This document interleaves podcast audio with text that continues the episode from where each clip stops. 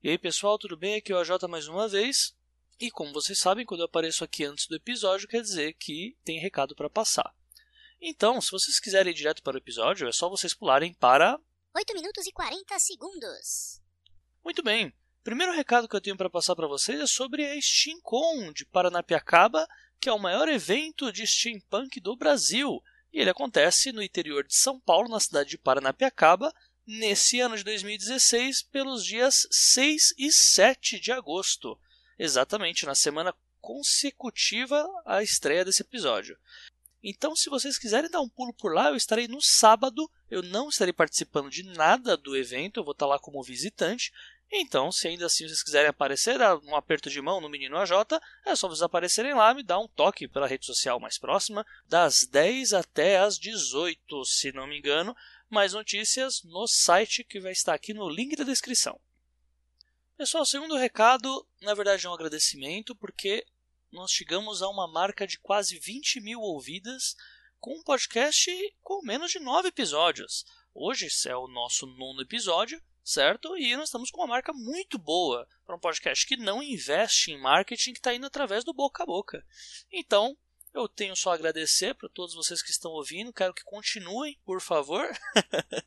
e principalmente compartilhem, espalhem a boa nova do 12 Trabalhos para os amigos que querem aprender a escrever, nos grupos de literatura, oficinas, é, para os parentes, se alguém quiser aprender a escrever também, ou se não, se tiver algum amigo curioso da área, espalhem a boa nova do Senhor 12 Trabalhos. É só isso que eu peço para vocês, porque além disso a página também já passou de 900 membros, estamos chegando a mil membros, o que para o pouco tempo de podcast também é uma ótima média.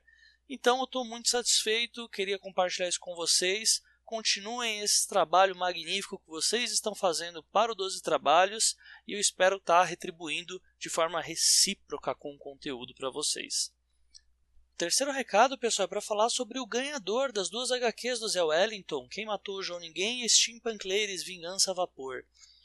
Antes de falar quem é o vencedor, eu gostaria de ressaltar que, assim como no sorteio do Lição de Anatomia do temível Dr. Luizon, houveram alguns erros que foram nitidamente de pessoas que não leram as regras. Então, nesse caso, houveram muitos contos que a gente teve mais de 500 caracteres.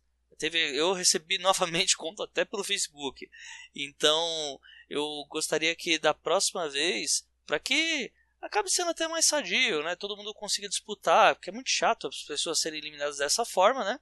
Eu peço que da próxima vez leiam as regras do 12 trabalhos para que não ocorra esse tipo de erro bobo porque tinha muito conto ali que tinha uma qualidade, mas que eu não sei se conseguiria ganhar porque não tinha os 500 caracteres. Então, desses que tinham 500, o que mais chamou a atenção minha do Zé Wellington é o do Bruno Leandro. E a resposta você pode acompanhar lá no post do episódio do Zé, onde tem os comentários e tem o comentário lá do Bruno Leandro. Ok? Uh, outra coisa, o Zé Wellington ele ficou muito emocionado até com as respostas que foram apresentadas e por conta disso eu vou pedir para que todas as pessoas que mandaram respostas é, mandem os endereços para mim, pode ser pela rede social ou pelo e-mail 12trabalhos@leitorcabuloso.com.br, porque o Zé ele se predispôs a dar um brinde para todas as pessoas que concorreram, ok? Principalmente por causa da desse problema que teve das pessoas que mandaram contos com mais caracteres do que o normal, enfim, podem todos mandar os e-mails que o Zé vai brindar vocês aí com umas lembrancinhas de Steampunk Ladies e Quem Matou o João Ninguém. Ah, lembrando que vocês têm até quinta-feira para mandar para mim os endereços e principalmente para o vencedor também mandar o endereço, caso contrário, a gente vai escolher um outro vencedor, ok? O quarto comentário, pessoal, na verdade é uma reflexão de algo que eu vejo crescendo hoje e eu vou problematizar isso da manchete dessa semana sobre a Bienal. Começa agora no fim de agosto. A manchete que fala que a Bienal parece que vai priorizar o fim da literatura brasileira, que seriam os livros de youtubers, ou depende da manchete sensacionalista que vocês leram. como host de um podcast que ensina escritores, eu meio que me sinto na obrigação de lembrar uh, é, para muitas pessoas, ou pelo menos para o o público que eu alcanço de que a nossa obrigação como escritores e aspirantes à escrita é disseminar a leitura e não destruir essa leitura. E nisso eu não vou entrar nem no mérito de se livro de youtuber é ou não literatura. O problema em questão é essa elitização que está havendo de principalmente leitores xiitas e aspirantes à escrita, e eu nisso eu coloco o recado para aspirantes à escrita. Muitos aspirantes à escrita, autores autopublicados, pessoas que estão buscando ainda o seu lugar na sombra, que começaram a entrar nessa onda de começar a chincalhar o, a, a criança, adolescente que posta uma foto com livro de youtuber, principalmente algum grupo, é, enfim, não é estratégico fazer isso. Nossa obrigação não é essa. Nossa obrigação é abraçar esse tipo de leitor e mostrar que nós somos capazes de dar uma literatura que essas pessoas queiram ler. Então, aproveitando que a gente está na, na semana, além dessa notícia, teve a notícia do médico, que teve a questão lá do preconceito linguístico, e aí entra todo um, um debate sobre elitização. Vamos fazer esse exame de consciência e pensar se a gente não é como esse médico algumas vezes, se a mesma forma que um cara que estudou oito anos de medicina está tentando aloprar alguém que não sabe falar pneumonia, nós, os poderosos, aspirantes à escrita, e nos achamos os donos da verdade, capazes de julgar e rotular quem lê literatura e quem simplesmente está perdendo tempo. 15 anos atrás, tinha um debate, principalmente dos mais acadêmicos aqui no Brasil, de que Harry Potter não era literatura e que simplesmente não ia fazer ninguém ler nada. Hoje eu vejo gente que lia Harry Potter que está lendo Dostoiévski e amando. Talvez essas pessoas que leem os livros do youtuber vão comprar os seus livros daqui a alguns anos. Então, é, fica aí essa dica, fica esse exame de consciência. Vamos tentar não compartilhar esses, esses memes imbecis do tipo não sabe diferenciar mais e mais e se diz leitor, já sei o que, que ele lê e coloca lá o livro do youtuber no fundo do meme. Vamos parar com isso um pouco, gente. Vamos tentar parar um pouco com a polarização na literatura, porque a gente está num país que engatinha. Não vamos fazer da literatura um clube do bolinha. Vamos deixar o pessoal ler cada um no seu tempo. Parar de elitizar um pouco a coisa, porque da mesma forma que é errado o cara que lê clássico e se acha intelectualmente superior ao cara que lê best-seller, você que acha que quem lê livros de youtubers tem, tem menos neurônios do que você, que é um gênio escritor que ainda não foi compreendido por nenhuma editora. Vamos simplesmente esperar essa onda passar, porque youtuber não dura para sempre, eles crescem.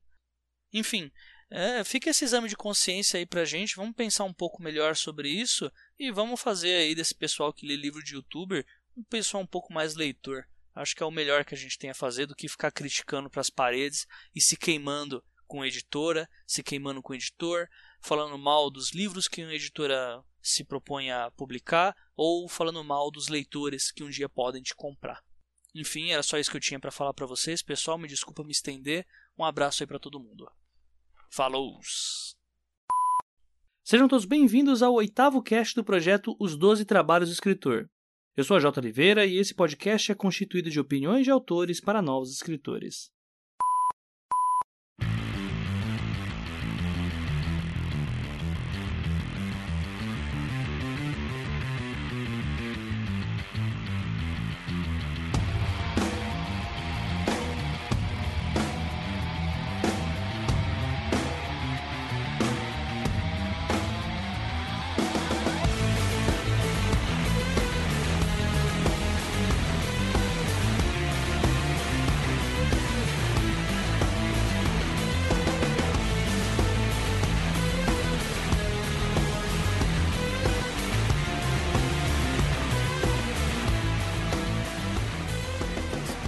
A imagem do autor.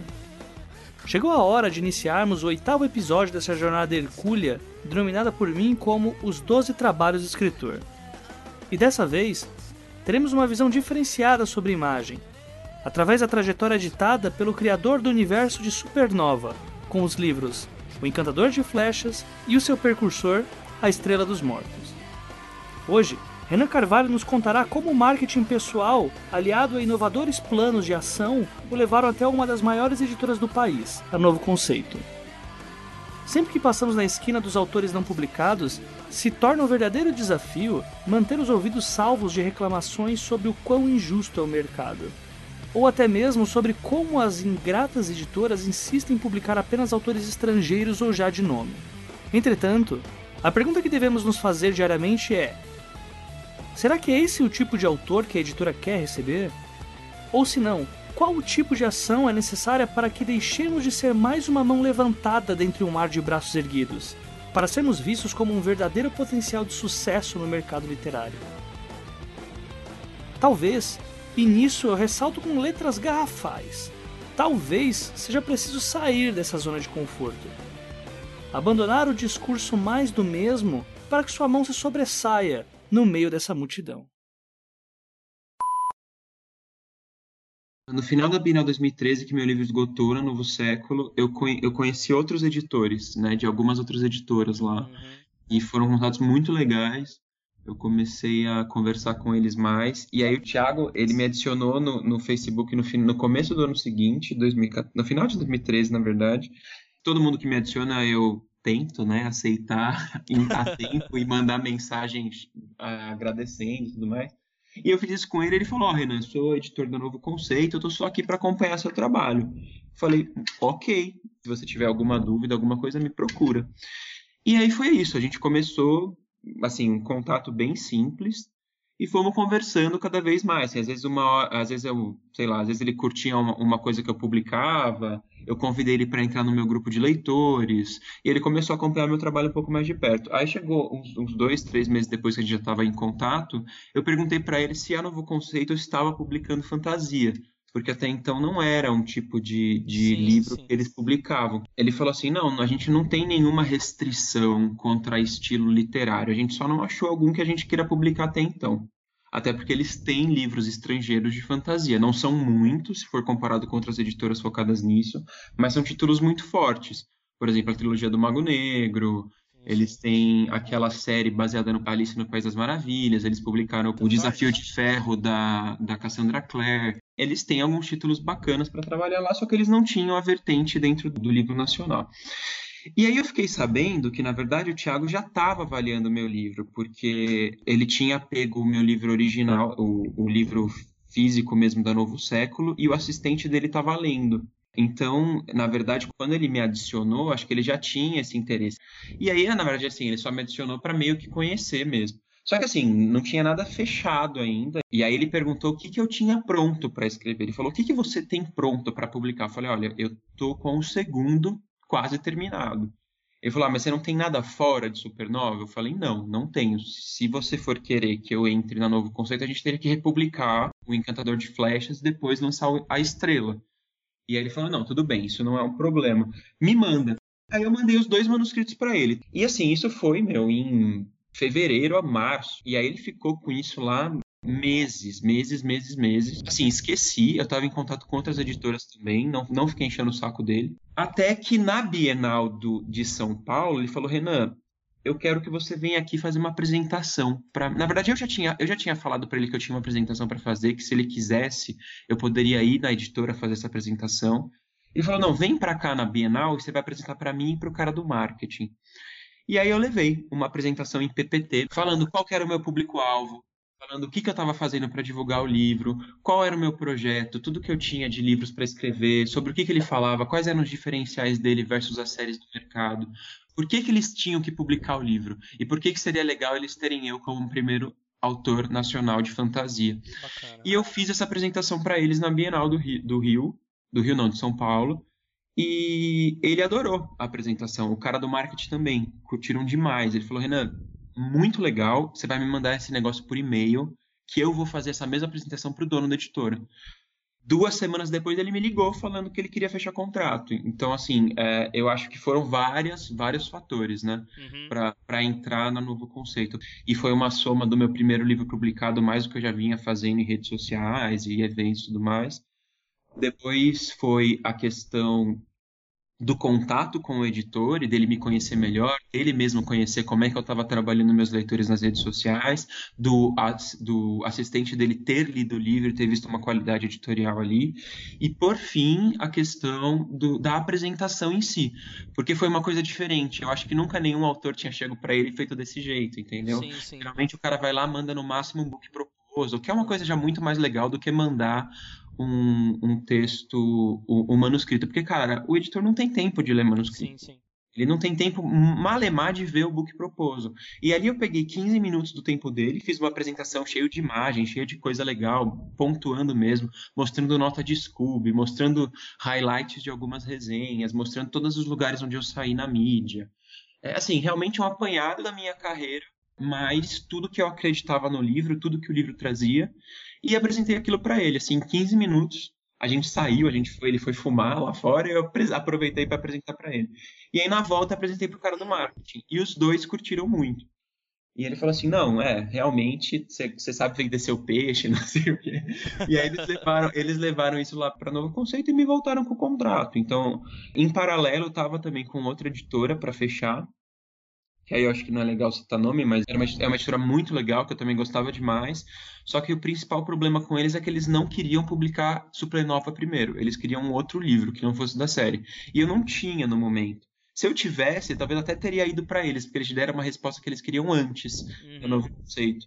Só que eles falaram, não, não dá para publicar Supernova primeiro, porque eu não tenho a mesma força de distribuição que outras editoras. Te colocar numa Saraiva com um livro que você já colocou, vai ser muito difícil para a gente. Então, assim, eu, eu, fiquei com as portas super abertas para essa outra editora, mas aí o novo conceito veio com uma proposta dentro do que eu queria, que era publicar de novo Supernova e continuar com a série, sem eu ter que desviar. E aí foi isso que aconteceu, e aí eu publiquei lá. Os românticos que me perdoem, mas seu livro é um produto e deve ser vendido corretamente. Vendemos nossa imagem o tempo todo, quando dizemos que melhoramos como autores ou quando postamos original com a palavra fim nas redes sociais o autor deve definitivamente vender a si próprio. Uma coisa que a editora busca muito no autor é um autor profissional.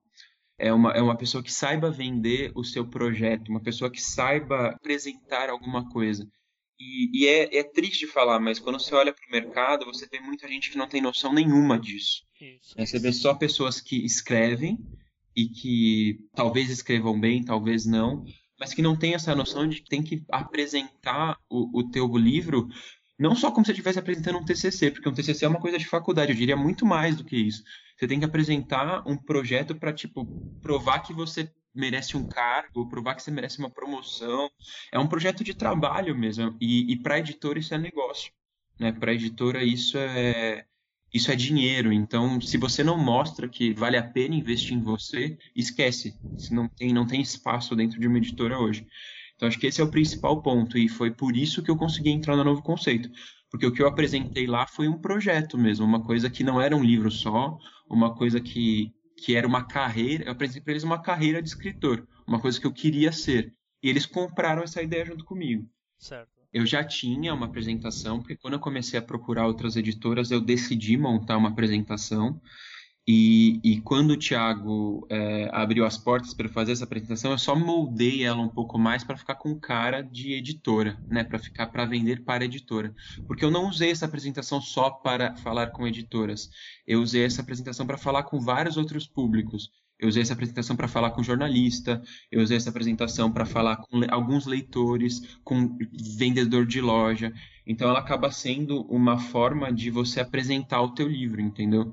É, e para a editora, é claro, ela teve muito mais informação. Dependendo do público para qual você está apresentando, você vai filtrar algumas coisas. Exato. Né, para a editora, eu apresentei todo o projeto, todos os livros e tudo mais. Para um leitor, eu não vou fazer isso, porque senão é spoiler. né? então, então, assim, foi, foram, foram várias. Foi moldado e foi, foi feito para a editora em si. Então, eu, eu já tinha o escopo, já tinha o, o, o modelo, e aí eu só adequei para apresentar para o novo conceito. O público de um autor embeleza sua imagem perante a editora. Forme público. Mostre que outras cabeças já compraram a sua ideia. Assim, essa questão, essa questão de formar público e formar imagem, ela é importante porque quando, quando você começa a, a construir um. Como você começa a falar com o leitor, ele precisa te reconhecer de algum lugar. Né? Ele precisa, ele precisa, assim, pensando, pensando em teoria de marketing, vai, da onde eu sou formado e tudo mais. É, nenhuma propaganda, nenhum contato de um leitor com uma marca converte na primeira vez. Né? Então, por exemplo, vamos pensar na Coca. A Coca-Cola é um exemplo ruim, porque a Coca-Cola é muito forte. Vamos pensar numa marca, numa marca de roupa, vai. A primeira vez que vê aquela marca de roupa é só mais uma marca de roupa para ela, não necessariamente vai trazer algum benefício. No, no, segundo momento que ela vê aquilo, ela já fala: opa, já vi isso aqui em algum lugar, vamos prestar mais atenção. Mas não necessariamente converte. Na terceira ou na quarta vez que ela vai ter contato com aquilo, ela começa a pensar em comprar e adquirir aquilo. E com livro e com autor é a mesma coisa. O, o leitor ele vai, ele vai ele precisa ter contato com você várias vezes para ele ver que o teu livro vale a pena ser comprado. E é assim que você começa a construir uma imagem para ele, né? Tanto de você como autor, tanto do teu livro em si. E eu, quando eu comecei a escrever Supernova, a primeira coisa que eu fiz foi abrir uma página no Facebook. Eu nem tinha terminado o livro ainda. Eu abri uma página no Facebook e comecei a postar alguns capítulos lá. Então, se você abrir hoje o Facebook do meu livro, você ainda tem os cinco primeiros capítulos do livro 1 postados lá. Assim, a, a, primeira versão que eu fiz, sim, ainda sem o crivo da editora, sem passar por revisão e tudo mais. Então é até legal às vezes dar uma lida para ver a diferença do que está lá e do que saiu publicado. E além disso, eu comecei a postar desenhos, na época os desenhos que eu fazia mesmo, que eram bem, tos bem toscos, né? E comecei a fazer alguns face ads para começar a ampliar o, o alcance da minha página. Esse Ed são as publicações pagas do Facebook. É que isso eu tô falando de 2011, tá? Uhum. Se você for falar hoje, hoje eu não sei se vale tanto a pena, porque tá muito caro. Mas em 2011 você conseguia pagar um dinheiro, meu, sei lá, 50 conto que você pagava e, e te, o alcance do teu post era muito maior. Então você conseguia sim, aumentar muito o seu, o seu número de likes e a relevância da tua página. Hoje é muito mais difícil, porque o Facebook, como ele começou a ganhar muito dinheiro com isso, ele começou a reduzir Hoje só as grandes empresas que conseguem ter um, uma, uma performance melhor. Eu, pelo menos, desisti. Eu não, não consigo mais fazer. Eu investia 50 reais por mês, para você ter uma ideia. Era muito diferente do que está hoje. E a minha página hoje tem 22 mil likes. Então, assim, foi uma coisa que deu para construir com, com, certa facilidade. Mas, assim, nada, nada que você constrói sem conteúdo funciona. E a ideia da página era justamente começar a preparar um terreno para um livro que viria. Então, eu não só publicava coisas sobre o livro, mas publicava coisas sobre temas que me inspiravam a escrever. Eu publicava muito sobre, sobre anime, sobre outros livros que eu gostava, sobre videogame, que são coisas que têm a ver com o meu público. Uhum. E isso começou a gerar um público nessa página. Quando o livro foi lançado, e eu nem tinha fechado o contrato ainda, né? Quando eu fechei contrato com a Novo Século, que foi a primeira editora, eu amplifiquei esse, esse alcance na, na página. Comecei a investir mais, comecei a postar mais, para que agora começasse a falar que, ok, um livro está vindo. Tudo aquilo que vocês viram até agora, agora vai vir o livro. E a recepção foi muito bacana, porque na época, quando eu fui publicar o meu livro, a minha página já tinha uns seis, umas 6 mil pessoas.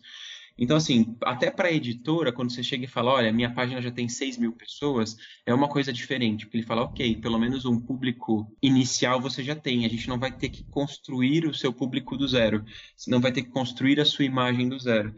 A minha página era só para falar do meu livro, não falava do, de, do Renan como autor, falava de Supernova Encantador de Flash. E depois que publicou o livro, aí sim começou a ter todo o trabalho de imagem minha, todo o trabalho de, de evento e tudo mais, né? Porque o livro ele foi publicado em março de 2013, e aí eu tô falando que isso aconteceu mais de um ano depois que eu criei a página no Facebook, então eu tive um ano para começar a construir esse público. E quando o livro lançou, aí o Renan começou a aparecer muito mais, porque o Renan precisava ir nos eventos, é, precisava participar de, da entrevista, precisava falar com o blog. E aí, assim, a minha estratégia, e aí eu digo que realmente dependeu muito mais de mim do que da editora, porque na época tinha muito autor, então é, era muito difícil você conseguir destaque lá dentro, né? Certo. Até porque eu era um autor iniciante, eu não nem exigia esse destaque deles, porque para exigir o destaque, e assim, é uma coisa que é uma dica que eu dou também, não se exige destaque em nenhuma editora. Você merece esse destaque, né? Então, para você para você conseguir um destaque em algum lugar, você precisa batalhar para isso. E foi o que eu fui fazer. Eu fui correr atrás de evento, fui correr atrás de blog, mandei, mandei alguns livros para uns 20 blogs que eu achei que eram blogs legais dentro do meu público. Hoje são pessoas que eu mantenho contato até hoje, que gostaram muito do meu livro e que até quando eu mudei de editora continuam sendo meus amigos e, e, e me ajudando a divulgar. E eu comecei de fato a trabalhar os eventos em si, porque é nos eventos que você tem contato com os, os leitores. Então, por conta mesmo, paguei passagem para viajar para o Rio, fui para o Nordeste, fui para fui o interior de São Paulo várias vezes, fui para BH, fui para Minas, fui para o Sul. Vários eventos que apareciam eu tentava me encaixar, né? Então eu ia ter bate-papo com autores em algum lugar, eu buscava me informar quem que era organizador, buscava me informar o que estava acontecendo, me apresentava, falava, olha, sou autor desse livro, esse livro está sendo falado em tal em tal lugar, o pessoal está gostando por causa disso, disso, disso, queria participar do teu evento, posso? Recebi um monte de não, recebi alguns sims. E assim, quanto mais sim você recebe, mais fácil é você receber outros sims. E aí fui construindo uma imagem do Renan não só para o leitor, mas também para as pessoas do mercado, para os blogueiros, para as pessoas que organizam os eventos e para os outros autores. E ao mesmo tempo fazendo muitos amigos. Porque, é, assim, no final tá todo mundo no mesmo barco, né? todo mundo tá batalhando demais para conseguir espaço. E quando a gente começa a conhecer mais pessoas e começa a se ajudar, a gente vê que as coisas vão ficando mais fáceis. Então, por exemplo, é, teve algumas feiras no interior de São Paulo que eu participei que foram muito legais para aumentar meu público e, e, fortalecer minha imagem como autor. Então, Ribeirão Preto, Poços de Caldas e a própria Bienal. Né? Então, assim, todos esses eventos eu fui para ficar o dia todo lá, sabe? O dia certo. todo apresentando meu livro, é, com ele na mão, falando: Oi, tudo bom? Esse aqui é meu livro, ele fala sobre isso, isso, isso. Por dia falava mais de 200 vezes a história do livro, chegava com a garganta doendo em, no hotel e tudo mais, mas estava lá vendendo e, e apresentando o livro para os leitores. Mesmo após a publicação, a editora não fará tudo por você. Conquiste o investimento da editora. Mostre que você tem armas para trabalhar sua imagem de forma independente. Ó, às vezes eu falava, olha, editora, eu preciso estar tá em tal lugar. Tem como você mandar livro? Às vezes nem livro tinha.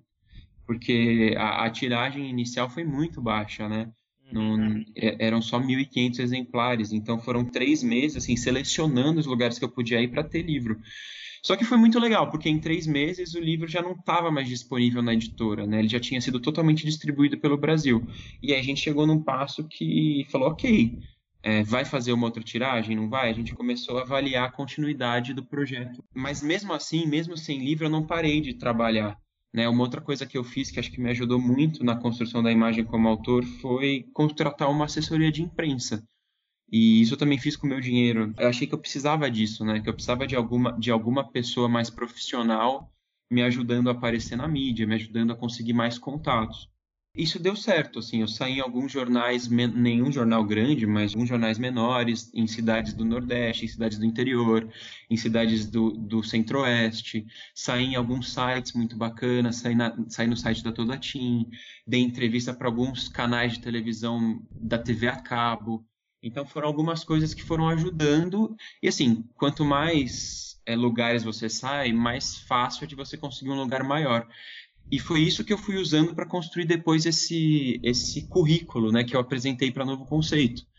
É, então, acho que tudo isso tem a ver com a imagem, né? Então, é, como você cuida tanto do leitor, quanto da mídia, quanto do, do blogueiro. E, e, foi assim que eu fui fazendo com a minha primeira editora e com o meu primeiro livro publicado. Há diferencial em ser um autor com uma imagem forte, mas não se esqueça, sempre com bom senso quando você consegue ter, ter uma imagem dentro do mercado, fica mais fácil algumas coisas acontecerem para ti, né? Então, por exemplo, é, é, o fato de você conseguir uma editora mais legal, o fato de você conseguir uma entrevista, é, até o fato de você vender mais livro, porque se o, se o leitor te conhece, se o leitor sabe do que você escreve e a sua imagem para ele é de um escritor bacana, de um escritor que vale a pena ser lido, a chance de você vender o livro é maior, né? Então, acho que esse é todo o diferencial. E não tem como você construir uma imagem ficando em casa, né? Tipo, isso é uma coisa que já caiu por terra, assim. Você tem que, você tem que sair, você tem que vender teu, teu peixe, você tem que se apresentar para as pessoas. E sempre de uma forma muito educada e de uma forma que não seja invasiva. né? Porque também, é, às vezes, o, os autores, até às vezes vejo isso acontecer, que tem, tem, algumas pessoas que às vezes confundem construir uma imagem com ficar postando toda hora, ficar fazendo uma divulgação desnecessária do teu, do teu material e do teu livro, né? Não é isso. Construir uma imagem é como você é visto. Então, se você é visto como uma pessoa chata, você não tem uma imagem legal. né? Então, é, é, sempre assim. Uma coisa que falo, às vezes, para algumas pessoas que me pedem dica é: Meu, você gostaria de estar de tá sendo importunado por, alguma, por algum autor? Né? Fa faz aquilo que você acha que você gostaria que fizessem contigo, né? Faz aquilo que você gostaria de ver. Então é muito isso que eu sigo, assim. Eu acho que se eu vou fazer algum, algum post em algum lugar e falar, ah, acho que eu não gostaria de ver isso de outra pessoa, eu não faço. Né? Então isso, isso me ajuda a ter um pouco mais de parcimônia na hora de, de fazer uma divulgação ou na hora de, de fazer qualquer propaganda do meu trabalho e tudo mais. Dá algum exemplo disso daí, Renan? Vamos lá, o que não fazer? Como que, tá, vamos lá. O que, não, o, que não, o que não fazer que não colabora muito com a tua imagem dentro do mercado e para os leitores, né? Spam. Então, meu, você ficar postando a mesma coisa em vários lugares, ficar mandando mensagem para várias pessoas, né? É claro, assim, vamos, vamos colocar alguns poréns, né? Sempre você tem que conhecer quem é teu público. Tem lugares que isso é possível fazer, né? Ah, vou fazer um post sobre um lançamento no, num grupo X, às vezes é possível. Tem outros lugares que não. Então você precisa conhecer quem é o teu público e com quem você está falando antes de fazer alguma coisa. Pra, porque o limiar entre ser chato e ser bem visto é muito estreito, né? Então, às vezes você fez um post num grupo que você não conhece direito as pessoas e você não foi bem recebido ali. Né? Às vezes o moderador até apaga teu post ou você fica mal falado e tudo mais. Isso falando de redes sociais, né? Sim, falando sim. de outros meios. Ah, você conheceu um editor novo e você está querendo mandar teu trabalho para ele, fica toda hora mandando mensagem. Ah, você viu? Ah, você recebeu o meu manuscrito? Ah, não sei o quê cara, vai, vai ver se eu tô na esquina, né? Tipo, deixa o cara trabalhar, deixa o cara avaliar o teu material antes de, de ficar enchendo o saco dele. E isso você passa uma imagem de que você é despreparado, que você é ansioso. Isso é ruim para qualquer mercado. Isso é ruim para um isso é ruim pro, se você for um profissional, se você for querer entrar numa empresa. Também é ruim para uma, uma editora, entendeu? Ninguém gosta de pessoas que são extremamente afobadas, que são extremamente ansiosas e que ficam enchendo o saco o tempo todo. Né? Então, isso também é uma coisa extremamente negativa. Com um blog, com um jornalista, a mesma coisa. Né? Então, às vezes você manda uma pauta para um jornalista e fica lá enchendo o saco do jornalista. Ah, não vai sair. Ah, me ajuda com isso. É, não, não é assim. O cara também tem o trabalho dele. Então, você tem o direito de mandar uma pauta, porque ele também trabalha para isso. Ele precisa das pautas para trabalhar. Mas ficar cobrando o cara, às vezes ele não tem interesse na tua pauta e pronto, entendeu? Então, vai, parte para a próxima. A mesma coisa com blog. Você mandou um livro para um blog ou fica cobrando a resenha do cara, meu, sei lá, às vezes o cara não teve tempo de fazer ainda, para de ser chato. Então, assim, acho que, acho que tudo isso colabora ou não para você construir uma imagem dentro do mercado de tua como autor. O cara chato nunca é bem visto, então tentar evitar de você ser o cara chato, né, em, em qualquer situação. E isso, assim, se você for pensar, tem muita gente chata no mercado. Pra caramba. Até às vezes com outros autores, né? Você sabe, se é um autor iniciante, você fica lá mandando mensagem pro autor que já é mais conhecido. Ah, como é que você publicou? Ah, me dá uma dica. Ah, lê o meu texto. Cara, a maioria das pessoas não tem tempo para ficar lendo. Tem, primeiro, né? Tem os livros que ela gosta de ler tem os livros que ela precisa ler para se aprimorar e tem os próprios livros que ela precisa escrever, ler e reler e reler de novo, fora as outras coisas que ela tem que fazer. Então, assim, é, é muito difícil você conseguir um cara que está no mercado já para ler o teu livro. Então, não faz isso, sabe? É, não, não fica correndo atrás desses outros autores para para conseguir algum benefício com eles, porque não, não é assim que funciona, né? Tipo, é melhor você de fato conhecer o cara, e aos poucos, se você realmente admira o trabalho dele, tenta ficar amigo, né? Conversa, encontra numa Bienal, encontra no evento e vai construindo esse relacionamento com o cara. Nada vem de uma hora para outra, né? Isso também ajuda na tua imagem, porque aí para ele você não vai ficar como um cara chato. Você vai ficar como um cara bacana, que se apresentou, que conversou, que tem um papo legal. É isso que as pessoas querem, né? É... Isso para todo mundo, também para blogueiro, também para editor. Também falar só do livro, falar só de você, também não é legal, né? Tipo, chama o, o editor ou esse outro autor para tomar uma cerveja, né? Tipo, quebra um pouco a. Aquele famoso que... network de empresa mesmo. Né? Exato, né? quebra um pouco da rotina, né? Vai, vai conhecer o cara, vai entender como é que funciona, pergunta o que, que ele está procurando, né? Se for no caso do editor, ah, o que você está procurando para publicar agora? E apresenta o teu livro, né? Num segundo momento quando você de fato já tem ali um relacionamento, né? Do que de cara chegar, olha, tá aqui meu manuscrito, pá, joga na mesa do cara. O cara não te conhece, o cara não, não sabe o que você escreve. Meu, a chance dele pegar aquilo e colocar de lado é muito grande, entendeu? Então, primeiro conversa, primeiro se apresenta, primeiro faz ser conhecido, constrói uma imagem positiva, depois apresenta seu trabalho. Vantagens e desvantagens da assessoria de imprensa.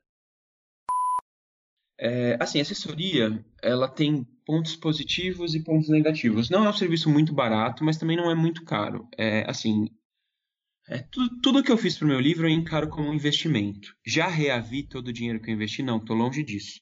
Mas é um projeto que eu, que eu considero como longo prazo. Eu sou um autor iniciante, se for considerar o tempo que muitos autores estão aí no mercado. O meu primeiro livro foi publicado em 2013, eu comecei a escrever em 2011 ele, então eu estou falando, vai, que eu tenho de escrita em uns 5 anos, um pouco menos que isso. Isso é muito pouco tempo. Então, se você for pensar em empresas, quando elas fazem projetos, elas fazem projetos que se pagam de 5 a 10 anos. Né? Então, assim, não sou eu com um projeto pessoal que pretendo atingir lucros em menos tempo do que isso. Então, tudo que eu faço, eu penso no longo prazo, né? Eu estou investindo numa carreira. E eu acho que a assessoria de imprensa é sim um investimento, mas tem alguns poréns. Não adianta você contratar uma assessoria de imprensa sem ter uma história bacana para você contar com essa assessoria de imprensa. Por quê? Porque a assessoria provavelmente não vai conseguir te colocar em nenhum lugar se você não tem uma coisa bacana para contar. Por exemplo, quando eu, quando eu publiquei o meu primeiro livro na primeira editora, eu contratei assessoria, porque eu tinha acabado de publicar, eu tinha algumas coisas legais e deu resultado. Quando o livro acabou e eu fiquei sem assessoria, eu conversei com ele, eu fiquei sem o livro nas lojas, eu conversei com a assessoria e falei, olha, não dá para continuar com vocês. Por quê? Porque não tem livro, não tem o que a gente fazer, não tenho mais uma história legal para contar para o jornalista. Tudo que a gente tinha que explorar do primeiro livro já foi explorado. Eu só consigo continuar o trabalho com vocês quando eu tiver o segundo. E eles concordaram super comigo, porque faz sentido. E aí eu parei de pagar. Hoje eu começo a ver de novo a possibilidade de ter assessoria de novo, porque eu acabei de lançar o segundo livro.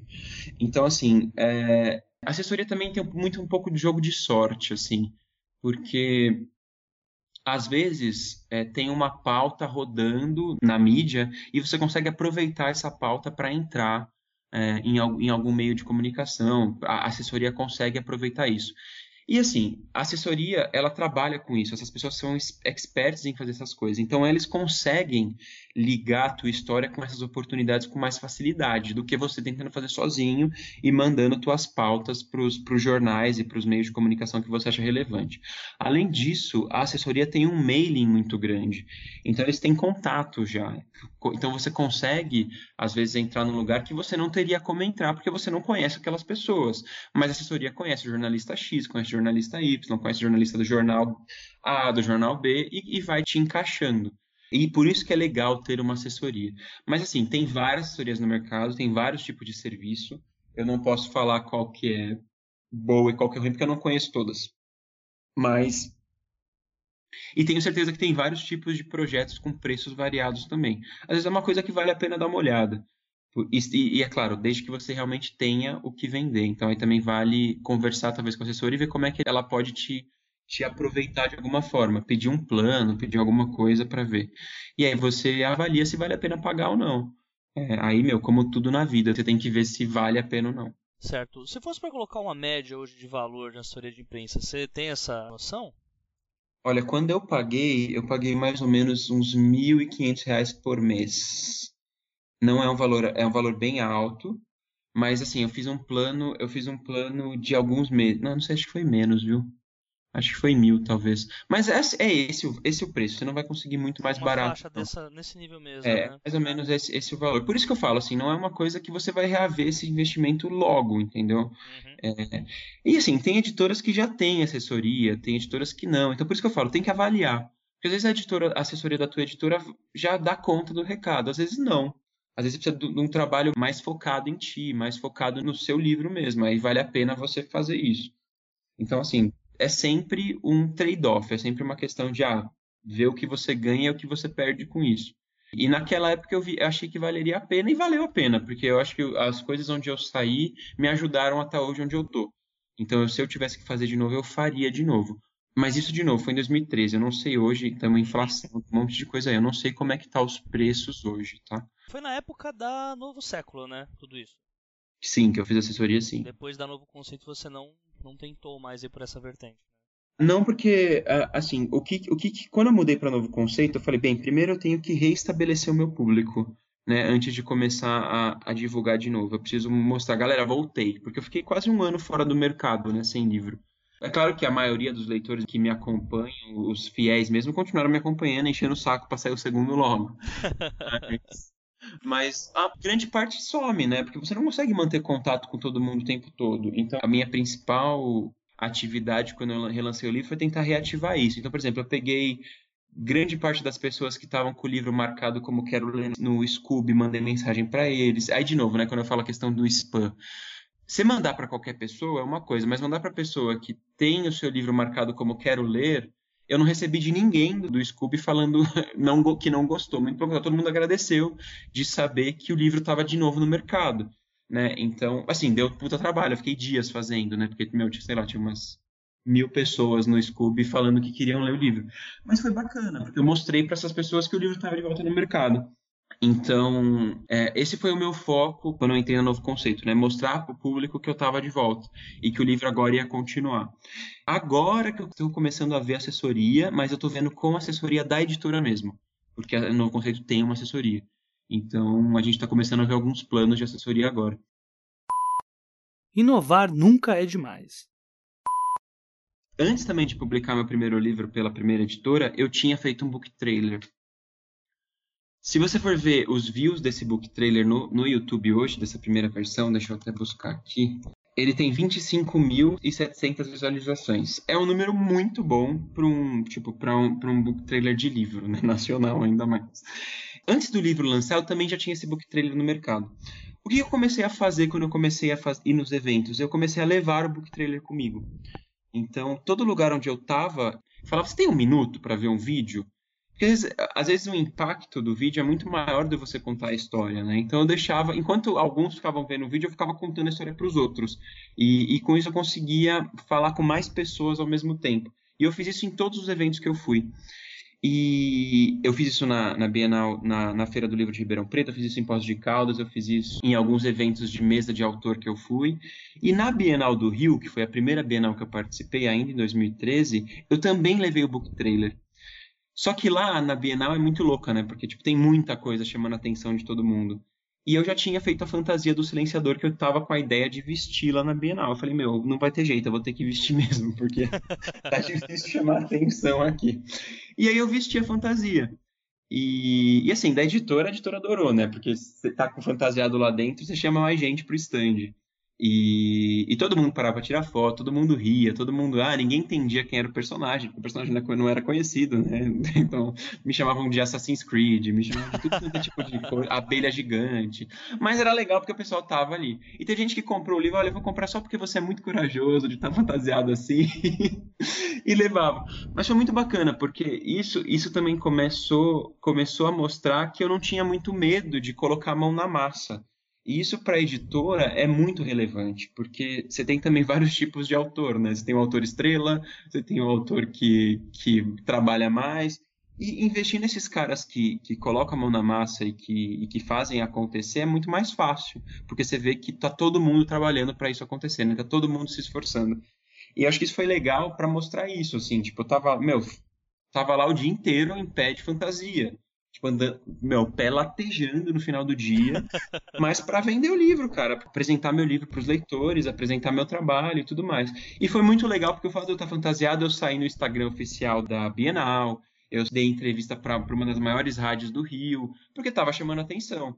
Então isso ajuda, né? Então, eu, por exemplo, eu faria de novo. Esse ano, agora 2015, na Bienal do, do, do do Rio de novo, só que agora pelo novo conceito, é, eu fiz de novo, só que eu pedi para alguém vestir dessa vez, porque pelo menos a gente, a gente, conseguia falar com mais pessoas. Porque o ruim da, da outra Bienal que eu estava vestido é que eu tirava foto ou eu assinava livro. Né?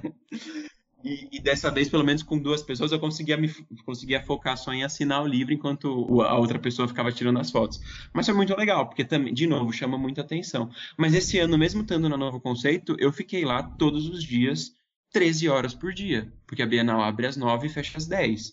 Então, assim, pé no final do dia, destruído, comendo muito mal. Tanto que teve um dia que eu passei mal demais a pessoa achou que eu não ia ir para Bienal no sábado, né? De sexta para sábado eu passei muito mal no final. E porque eu já estava no meu limite, de verdade, eu estava trabalhando demais lá. Mas é uma coisa que eu faço porque eu gosto, entendeu? E porque é uma coisa que é para mim, não é para editora. Eu tô lá vendendo o meu livro, eu tô lá, eu tô lá apresentando o meu trabalho. Só que isso para editora tem muito valor, porque eles falam, porra, o Renan ficou aqui 13 horas por dia, meu, sabe? Ele tá batalhando para fazer o negócio acontecer. E não foi à toa que esse ano o livro foi o mais vendido nacional depois do Christian Figueiredo lá na Bienal. E também ficou entre os cinco mais vendidos total, né? Então foi puta resultado que, que, que você mensura porque você trabalhou, entendeu? Porque você ficou lá o tempo todo vendendo. Então isso, isso é bacana por causa disso. De onde que veio a ideia de fazer isso, cara? Da fantasia? É. Assim, é, aí de novo acho que tem muito a ver com o teu público, né? Eu escrevo fantasia, eu escrevo ficção fantástica para adolescente. Meu, se você for ver, é o público que mais tem cosplay, é o público que mais faz fanart, é o público que mais, mais se insere na história. E, cara, ter um personagem vendendo livro é muito legal porque você apresenta ali, você está apresentando o teu você tá apresentando o teu mundo. E, e, já tinham tido algumas pessoas que tinham se fantasiado dos personagens, tinham feito cosplay. Eu achei a ideia muito legal. Porque eu também não tinha noção disso, sabe? De verdade quando eu fiz o meu livro, eu não sa eu sabia que o li que livro de fantasia tinha uma imersão muito grande, mas não sabia que eram tão grandes assim, que era tão grande assim, por, a ponto de eu ficar recebendo fanart, de eu ficar recebendo foto de leitores fantasiados dos meus personagens. Quando eu recebi os primeiros, eu fiquei tão feliz, eu falei, meu, não é possível que o cara tá perdendo o tempo dele para fazer uma fantasia do meu livro, sabe? Tipo, tá tirando foto e tá se divertindo com isso. E eu falei, meu, eu também preciso fazer, né? E eu decidi fazer. E foi por isso que eu fui na Bienal desse jeito. Descobrir que o fã é doente é uma coisa incrível, né? Exato, cara. Eles são muito loucos, bicho. E eu adoro isso. é. Isso já não é uma estratégia que daria para fazer, por exemplo, para quem faz romance erótico, né? Já não. ah, mas, cara, tem um monte de cosplay de romance erótico. Você vai lá, tem umas meninas vestidas de, de lingerie, uns caras fortão, sem camisa, é tudo de romance dela. Bienal que mais tem também. Tem. Assim, cara, para você conseguir vender o teu, teu livro num evento, é legal você saber chamar atenção. Né? Um exemplo muito legal foi o que a Pepper fez, né? Agora no, no, no, lançamento dela na, pela Valentina na Bienal do Rio. Ela colocou lá dois caras vestidos de morte, com, sem camisa lá, com, com as foices, que são os personagens do livro dela. E, meu, saiu foto dela em tudo quanto é lugar, todo mundo tirou foto, e é muito bacana, porque mesmo que não compre o livro, lembra que eu falei no começo que a pessoa precisa ver o teu livro várias vezes para conseguir comprar? Para conseguir se interessar por isso, ela está ela tá colocando os pontos dela, os pontos de contato dela. Então, primeiro, alguém viu o livro dela na loja, falou: "Ah, legal". Alguém viu um post dela numa rede social e falou: "Ah, legal". Aí depois viu uma foto dela na Bienal fantasiada com os caras porra, meu, essa menina tá em todo lugar, vou comprar o livro dela, é bom. A mesma coisa que eu faço, entendeu? Então a mesma coisa, o Renan fez um post num grupo falando que ele lançou o livro. Ah, o, o livro do Renan foi mandado pro blog X pela, pela editora e saiu uma resenha bacana, segundo ponto de contato. Ah, o, o Renan deu uma entrevista em tal lugar, eu vi a entrevista dele e gostei, terceiro ponto de contato. Puta, vi o livro bem exposto na loja, quatro, ponto, comprei, entendeu? Então assim, você precisa atingir o teu leitor várias vezes para converter a compra do teu livro. É, e você vai fazendo isso nos pequenos, nos pequenos momentos mesmo. Ah, viu o Renan fantasiado? É uma outra oportunidade de mostrar que eu, que eu existo, que eu estou em meu livro, entendeu? Então, ah, viu o book trailer? Então são vários pontos, né? O, o meu livro está em vários lugares. E isso ajuda a pessoa a saber cada vez mais dele e se interessando até o ponto de comprar e ler. Porque também às vezes não é só comprar, às vezes, às vezes a pessoa compra e não lê, né? Às vezes fica lá o livro. E aí também você tem que convencer essa pessoa a ler depois. Então às vezes ela vai a uma resenha e fala, ah, não, realmente vale a pena ler, vou começar. E leia, e lê. E depois ela passa a ser um, um um replicador do teu livro também, porque ela também pode postar uma resenha, ou ela vai falar para um amigo dela que leu e que gostou, e aí para aquele amigo que ela falou, esse amigo já tinha visto na loja, já tinha visto uma foto do Renan, mas não tinha tido interesse de comprar, mas quando ela vê a amiga dela falando que gostou, ele compra. Então, assim, são várias coisas, né? Isso, isso é a cabeça do leitor e de qualquer consumidor para comprar um produto. Os planos de ação se modificam conforme o tempo. A ideia de ontem não necessariamente funcionará hoje. É, mas eu acho, eu acho que assim, essa questão de plano de ação é que nem uma empresa, que nem qualquer negócio. Você traça, mas você sempre revisa, né? É, não dá para você falar que o que eu tracei lá em 2011 ainda funciona hoje, né? É, eu vou sempre revisando. Se eu vejo que tem uma oportunidade de fazer uma coisa diferente, eu vou e faço. Né? Então hoje eu estou com outros planos com a editora, estou pensando em outras coisas para fazer para divulgar o livro. Estou pensando em fazer alguns concursos, estou pensando em fazer é, algumas promoções, estou é, pensando em voltar com assessoria, então são algumas coisas que eu venho fazendo diferentes que eu já fiz no passado.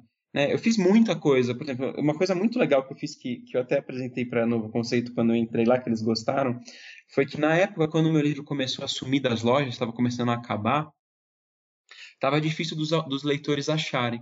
E eu lancei uma promoção, eu falei assim, olha, se você for numa loja, tirar uma foto com o vendedor e com o livro, você vai ganhar um bottom para cada foto em uma loja diferente que você tirar. E eu fiz uma coleção de nove botões diferentes com personagens diferentes do livro. E a galera pirou, porque elas queriam, elas queriam os nove botões diferentes. Então eles iam em nove lojas tirar nove fotos. Me mandavam nove fotos para eu mandar os nove botões. E assim, deu puta trabalho mandar esses botões. Eu ficava, meu, dias, assim, até altas horas empacotando botão e mandando. Mas foi muito legal, porque qual que era a intenção? Era fazer com que porque eu não podia estar em todo lugar. Eu fazia muito isso de visitar a loja, falar com o vendedor, falar: olha, eu sou o Renan, eu escrevi esse livro, você já conhece? Ah, não conheço. Posso te contar um pouco da história para você poder falar com o leitor caso ele, caso ele pergunte? Pode. Aí eu mostrava o trailer, falava do livro. Só que eu não podia fazer isso em todos os lugares, né? Eu moro em São Paulo, não moro no Brasil todo. E com isso eu consegui fazer com que os próprios leitores me ajudassem a levar a, a falar do livro para os vendedores, né? Para falar que, olha, esse livro aqui é, a gente conhece. E com isso o próprio. E aí eu postava na, na rede social o nome do leitor e o nome do vendedor. Falava, olha, esse aqui é o leitor X que conheceu o vendedor Y na loja tal, com livro, olha, lá tem o livro, se vocês quiserem, vocês podem ir lá comprar. E me ajudou também a mostrar para os leitores onde que tinha o livro ainda. Né? Então foi muito legal essa ação, que deu um puta trabalho, mas foi muito divertido fazer. E, então isso eu fiz naquela época, hoje eu não faria de novo, mas eu tenho outras ações que eu estou pensando em fazer.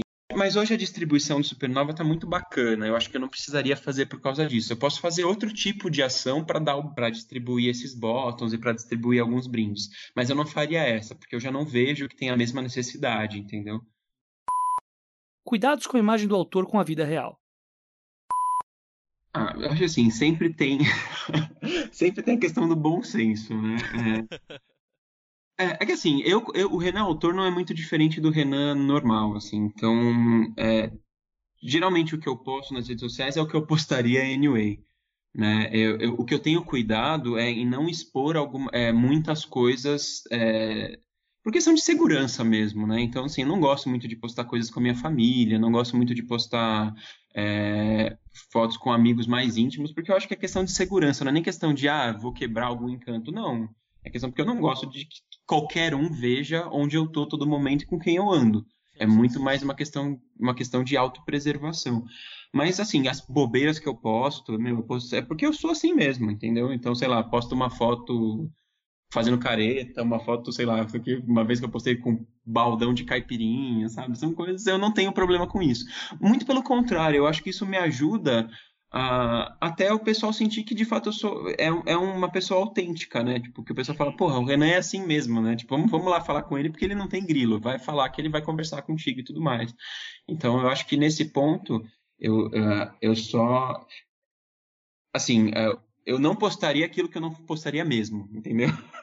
é, porque eu acho que não tem a ver comigo. É, você não tem essa coisa mais tanto assim de manter um personagem não, cara, não. Não, de verdade. Eu. É claro que assim, quando você passa a ter uma vida mais pública, né? Quando, por exemplo, hoje eu não tenho mais Facebook pessoal. Tudo, tudo, tudo que eu tenho é público hoje. Então tem coisas que eu postava no pessoal que eu não posto mais, né? mas simplesmente por questão de segurança mesmo, porque, porra, acho que não, não vale a pena. Por exemplo, coisas do trabalho, às vezes eu postava antes, e agora eu desencanei. Hoje não tem nem onde eu trabalho no meu Facebook, só tem que eu sou autor. Então, é, porque eu, eu, não faz sentido eu ter. O, hoje o meu, o meu, público é muito maior, do, eu tenho muito mais amigos do, no Facebook de leitores e de pessoas do mundo literário do que de outros lugares. Então é mais fácil manter essas pessoas de outros lugares por, por telefone, por outras redes sociais. Eles também me têm no Facebook, mas eles sabem que o meu Facebook é pro livro. Então eu não tenho dois. Até porque o Renan do livro e o Renan da vida normal são muito parecidos né? Então, talvez com alguns filtros diferentes, né? Mas são muito parecidos. Então, não tem, não tem porque geralmente o que eu postaria lá, eu postaria em qualquer lugar. Eu não gosto de falar de política, não falo de religião, mas são algumas coisas que eu tenho para mim, assim, sabe? Não falo sim, de política, sim. não falo de religião, e não falo assim, e de futebol, né? Tipo, são, são três coisas que eu não falo nas redes sociais. É, assim, eu tenho sim uh, público e, e eu não gostaria de usar a minha imagem para influenciar ou para para fazer as pessoas terem uma opinião para alguma coisa desse tipo. Não é o meu papel, entendeu? O meu papel é falar sobre literatura, meu papel é falar sobre entretenimento. Então não vou postar nada falando da Dilma, não vou postar nada falando de, de católico, de, de crente, não vou passar nada falando disso. Eu vou, eu não, não falo dessas coisas. Então, assim, isso mas são umas coisas minhas, tá? Não, não diria que é um must have, não diria que é uma coisa que todo autor tem que seguir. Não. Às vezes, sei lá, às vezes você é um autor que fala muito de política, às vezes você é conhecido por isso. Caiu público, é é, mesmo. Né?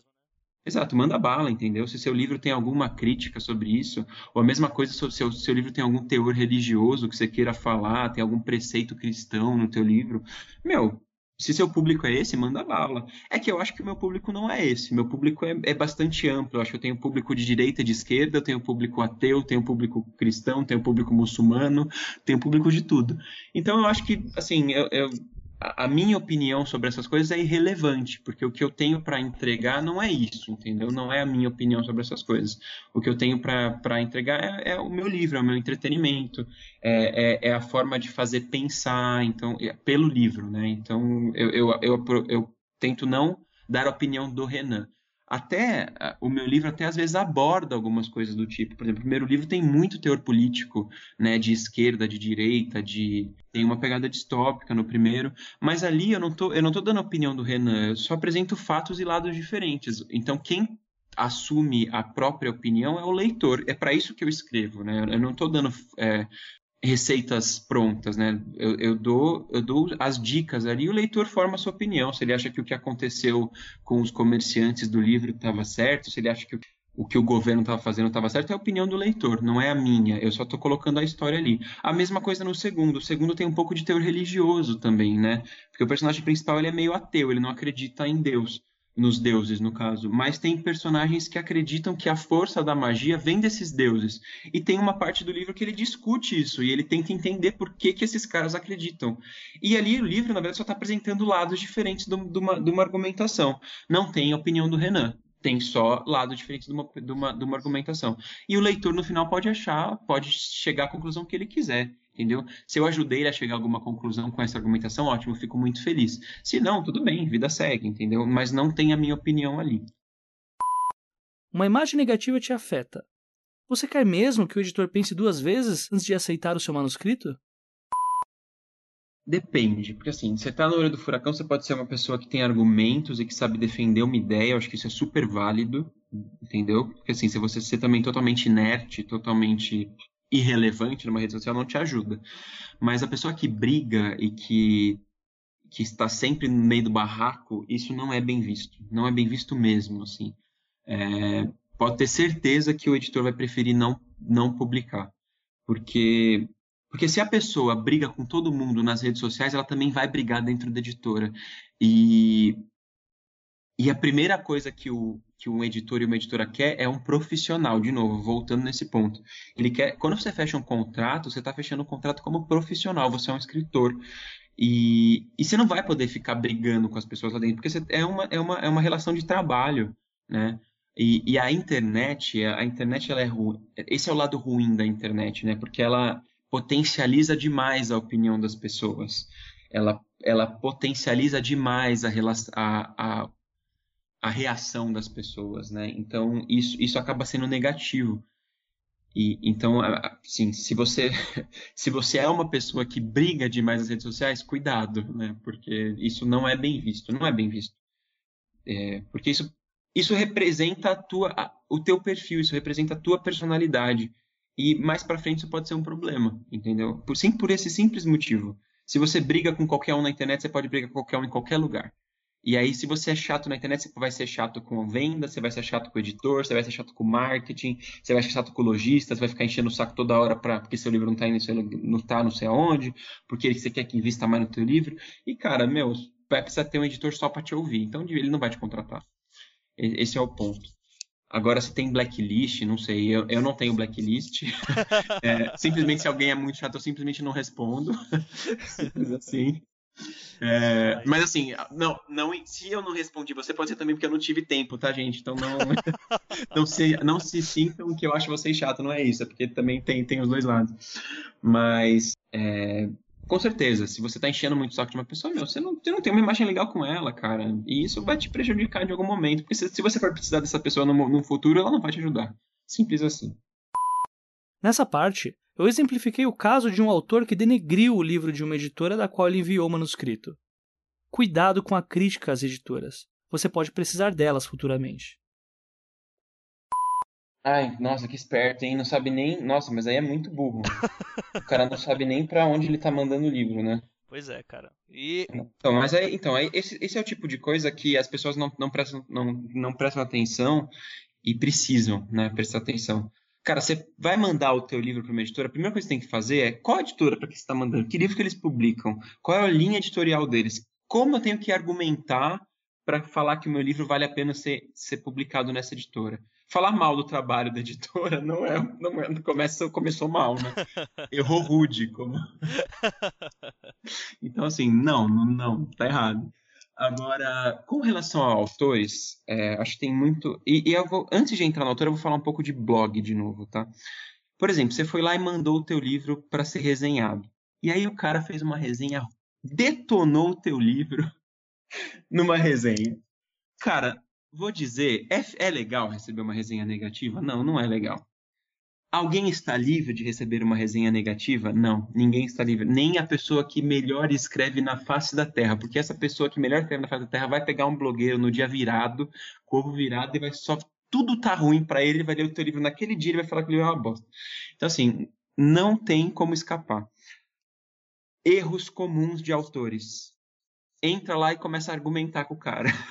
Não, mas por que, que você achou isso? Não, ou pior, manda os leitores que gostaram do livro ir lá falar com o cara que o livro é bom. Sabe a melhor coisa que você faz com uma resenha que falou mal do teu livro? Ignora. Simples assim. Quanto mais barulho você fizer, mais gente vai ver a resenha. Se você não quer que as pessoas vejam uma resenha negativa do seu livro, ignore-a. Não sabe, não tem o que, não tem segredo. Não tem o que fazer. Então assim, e aí a pessoa além de de dar mais visibilidade para a resenha, ainda fica como chata, porque está lá argumentando. E, de, e, no final é só a opinião de uma pessoa. É só a opinião do blogueiro. É, ele está dando uma opinião. Ele tem o direito de não gostar do teu livro. Assim como todas as outras pessoas têm o direito de gostar. Então, assim, não se preocupe, entendeu? É, de verdade, eu não consigo falar com todo mundo que gosta do meu livro. Por que eu vou falar com todo mundo que não gosta, sabe? O cara não é meu público. Ele leu, tudo bem, ele leu, perdeu. Assim, também agradeço todo mundo que leu, porque no mínimo perdeu o tempo dele lendo. Então, meu, para mim já é um puta negócio, sabe? O cara Porra, leu 400 páginas para depois falar que não gostou, ele perdeu 400, perdeu 400 páginas da vida dele, sabe? Tipo, lendo aquilo. E você fala, ok, meu, o cara leu e não gostou, que paciência que eu posso fazer, mas obrigado por ter perdido o teu tempo dando essa oportunidade para mim, sabe? Então, tipo, isso acho que isso é válido. É... Cara, quem nunca teve um livro detonado?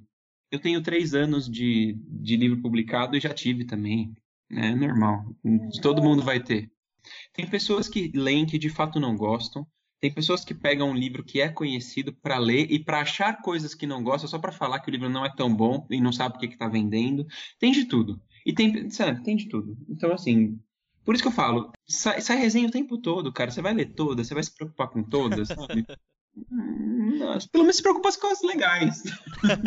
Deixa as lá. Minha opinião, né? Sei lá. Tratamento forçado com outros autores. Não. Definitivamente não. Quando eu comecei a escrever, eu achava que era muito legal estar perto dos outros autores, né? Até porque eu era fã e sou fã de muitos deles, né? E, e aí, às vezes, eu mandei mensagem para alguns falando que eu escrevia e tudo mais. E, e foi só algumas vezes e eu percebi que as pessoas não gostam muito disso. Assim, pelo menos grande parte delas. E aí eu falei, ok, esse não é o caminho, né? Aprendi. E, e aí, quando eu fui conhecendo mais pessoas é, e, ma e mais pessoas do mercado, eu fui vendo que tem outras formas de se aproximar, sabe? E é aquilo que eu falei um pouco no começo. Vai, conversa, conhece, conhece num evento, chama para tomar uma cerveja, entendeu? E vai construindo amizade antes de você querer escrever um livro junto com o cara, sabe? Porque às vezes às vezes acontece. Você uma, Essa história você recebe uma mensagem no Facebook falando: você escreveria um livro comigo? Nem conheço a pessoa. Como é que ela tá me convidando para escrever um livro? então, assim, tem gente que é muito sem noção. Muito sem noção. Ou então também, ah, você leria o meu livro? Cara, não, não tem como eu ler o teu Entendeu? Você fica até sem jeito de falar, como é que eu vou ler o teu livro, cara? Não tem como eu ler o teu livro, sabe? Eu tô atolado de coisa aqui para fazer. Como é que eu vou ler o teu livro da minha opinião? Eu não sou editor, sabe? Eu não, não sou eu que tenho que dar a minha opinião para você. Não é assim que funciona. Eu já indiquei outros autores para editora e nem cheguei a ler o livro dos caras, mas eu não editei porque eu sei que o livro é bom ou não. Eu editei porque eu conheço a pessoa, porque eu sei que é uma pessoa que batalha, que é uma pessoa que corre atrás, que é uma pessoa que fala bem. Então eu não preciso ler o livro. Quem vai fazer, quem vai fazer a avaliação do livro é o editor, não é o Renan. O Renan tá, tá fazendo a indicação do autor porque pelo que ele conhece do autor, pelo que ele, que ele conhece da pessoa, que é uma pessoa fácil de trabalhar, uma pessoa bacana. Então você apresenta, entendeu? Então, é, eu, eu jamais. Eu, eu até posso ter lido um livro e falar, chegar para o meu editor ou para um editor de alguma outra, porque hoje eu já conheço editores em várias editoras.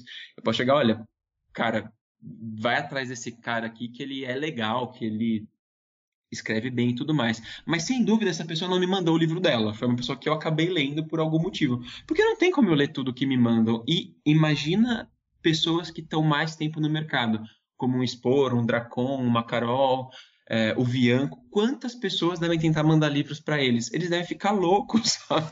Então, assim, não, não, não é esse o caminho, não é esse o caminho.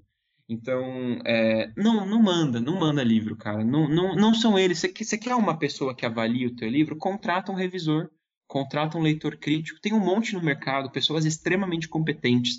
Eu fiz isso com o meu livro. Na primeira, a primeira pessoa que leu depois dos meus betas, né, que foram alguns amigos que eu escolhi, eu contratei um leitor, um leitor crítico. Paguei 400 reais, mandei o meu livro para a menina, que é uma pessoa que já trabalhou no mercado editorial, que já, já escreveu livro, que trabalha com isso. E ela me trouxe inúmeras, inúmeros pontos muito legais para melhorar no livro. E assim, se você quer de fato achar isso, contrata uma pessoa entendeu? Paga pelo trabalho dela e não tira o foco que essa pessoa deveria estar tá dando no, no próprio trabalho dela. Então, assim, para eu ler um livro de uma pessoa, eu tenho que, no mínimo, parar de escrever. E, cara, não, não, não existe essa possibilidade, eu não tenho tempo, sabe, para ler um manuscrito, para avaliar, para ver se é bom, para dar minhas dicas sobre o manuscrito. Fora os livros que eu tenho que ler que eu gosto de ler, fora meu, meu sabe, os livros que eu preciso ler para pesquisa do meu livro. São Fora as outras coisas que eu faço, eu também trabalho, não sou só escritor, então não tem como receber isso o tempo todo, né? E, e às vezes isso te, te queima com, com o cara, né? Te, te faz parecer que você quer ser amigo dele só porque você tem algum benefício com isso. E, e meu, Assim, e também tem várias coisas, né? Você tem, por exemplo, hoje eu, eu conheço muitos autores, porque eu já estou tô, no mercado há uns quatro anos. Conheço muitos autores, mas não são todos meus amigos. Tem muitos colegas muito queridos, mas tem poucos que são amigos, amigos mesmo, que eu posso conversar, que eu chamo para tomar uma cerveja e tudo mais. É, outros são conhecidos, são colegas que eu respeito muito, sempre dou uma força quando eu preciso. Então, por exemplo, na Bienal desse ano, eu dediquei um dia lá só para passar nos outros estandes, cumprimentar as pessoas, conversar com as pessoas, dar uma força, né? Perguntar, meu, conhecer um pouco do livro, porque é legal você conhecer as pessoas, é o teu mercado, é com quem você trabalha, sabe?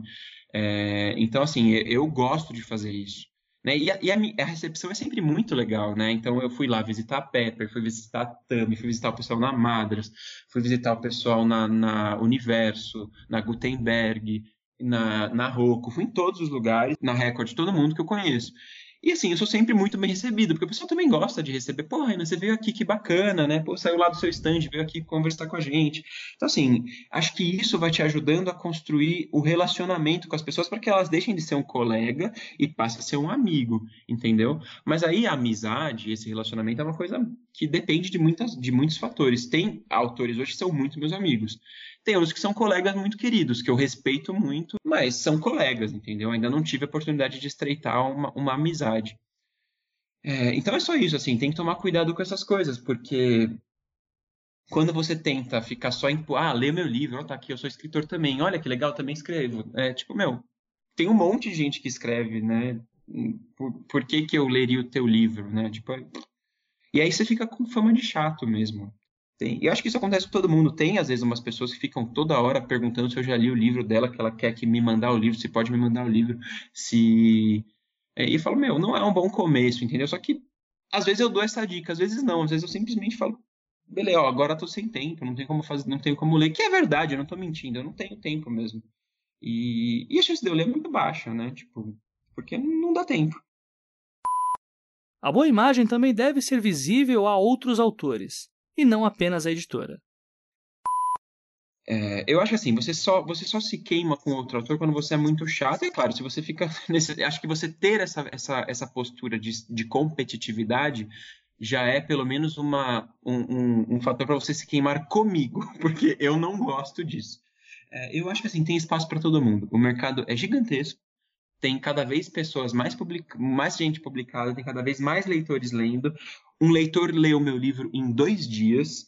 Então, assim, eu não acho que um outro autor que escreve fantasia é meu concorrente, porque ele pode ler o meu livro hoje, ler o do outro autor amanhã, ler outro autor. Eu, muito pelo contrário, por mim que leia cada vez mais, porque eu quero que esse povo leia, porque está precisando ler mais. Então, eu não tenho problema com isso, de verdade. É, não acho que os autores são, são concorrentes. Só que tem alguns momentos que você tem que tomar cuidado com o que você faz. Por exemplo, Bienal ou algum evento. É, principalmente esses autores que ficam na, na Bienal oferecendo o livro, divulgando o livro. Meu, se tem algum autor conversando com o leitor, não vai lá falar do teu livro também, né? Ou então, às vezes, você foi. Isso, isso acontece, acontecia muito em outras editoras, né? Hoje na Novo Conceito não acontece, porque tem poucos autores lá mas é, em outras editoras às vezes acontece. Então você tá, você tá lá, o cara acabou de pegar o livro de um autor, foi para a fila pagar. Na fila ele é abordado por mais dois autores, tentando vender. Ele fala, porra, tem alguma coisa errada, né?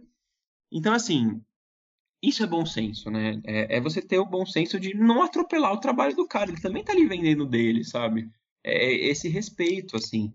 Então, e aí às vezes rola umas encrenca, né? Mas, meu, é que eu sou tão de boa, de verdade, às vezes eu nem presto atenção, às vezes eu nem sei o que tá acontecendo. Mas tem umas histórias muito loucas, né? Tipo, de gente que vai em evento de lançamento do, do, de um autor para entregar marcador. Então você fala, porra, né? Não, não, tá errado. Não, não faz isso, amigo. Você tá. Assim, por exemplo, às vezes, às vezes quando eu vou no, em lançamento de amigo meu, eu nem vou com a minha correntinha do, da estrela, sabe? Eu vou lá porque eu quero dar força pro trabalho dele, não quero me vender ali entendeu? Às vezes é claro, sempre tem um outro leitor que quer tirar uma foto contigo, normal, mas eu não, ah, compra, posso eu comprar meu livro aqui, você assina?